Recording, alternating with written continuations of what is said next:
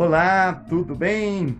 Gotas diárias, hoje fazendo a introdução da trilogia Perdidos e Achados. Perdidos e Achados. Nos próximos três episódios estaremos falando com você sobre Perdidos e Achados. E eu quero hoje fazer a introdução deste no livro do Evangelho de Lucas, capítulo 15, que diz assim: Aproximavam-se de Jesus todos os publicanos e pecadores para ouvir. Verso 2: E murmuravam os fariseus e os escribas, dizendo: Este recebe pecadores e come com eles. Jesus se aproximou de publicanos e pecadores. Quem são estes? Publicanos são cobradores de impostos e não quistos pela sociedade nem sociedade civil comum, nem a religiosa, ninguém gostava deles porque cobravam exorbitantemente os impostos levados a Roma.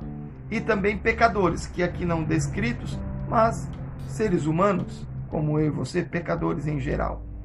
Talvez ladrões, talvez prostitutas, talvez pessoas ah, não quistas também pela sociedade de outro modo, talvez escravos.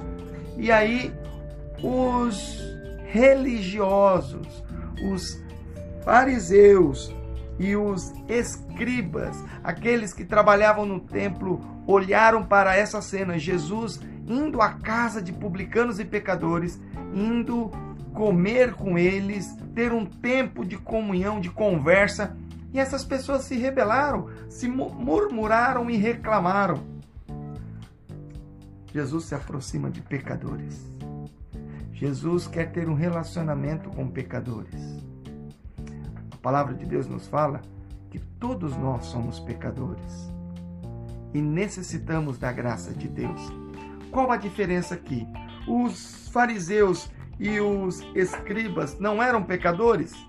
Sim, eram. E talvez, se pudéssemos medir, até mais. Porém, não há esse pecadômetro, medidor de pecado. Contudo, os fariseus e os escribas, os escritores do templo, não se achavam pecadores. Interessante isso. Porém, aqueles que reconhecem a sua condição de pecador, Jesus se aproxima.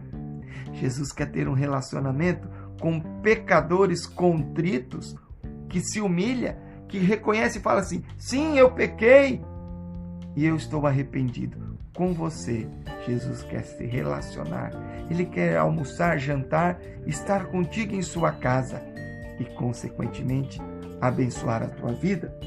Jesus está perto daquele que se humilha, reconhece seu pecado, sua condição, não importa qual pecado ou qual pessoa seja. Você é um pecador contrito? Fale com Deus ele quer te ouvir, te amar e te perdoar hoje. Receba então o perdão e o amor de Deus.